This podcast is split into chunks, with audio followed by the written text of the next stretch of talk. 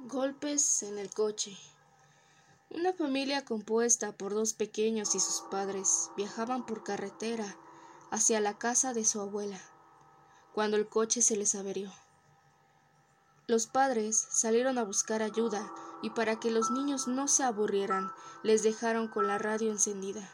Cayó la noche y los padres seguían sin volver, cuando escucharon una inquietante noticia en la radio.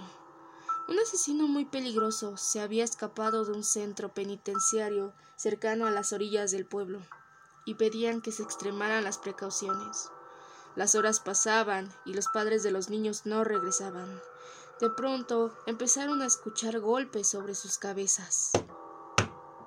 Los golpes, que parecían provenir de algo que golpeaba la parte de arriba del coche, eran cada vez más rápidos y más fuertes. Los niños aterrados no pudieron resistir más. Abrieron la puerta y huyeron a toda prisa. Solo el mayor de los niños se atrevió a girar la cabeza para mirar qué provocaba los golpes. No debería haberlo hecho. Sobre el coche había un hombre de gran tamaño que golpeaba la parte superior del vehículo con algo que tenía en las manos. Eran las cabezas de sus padres.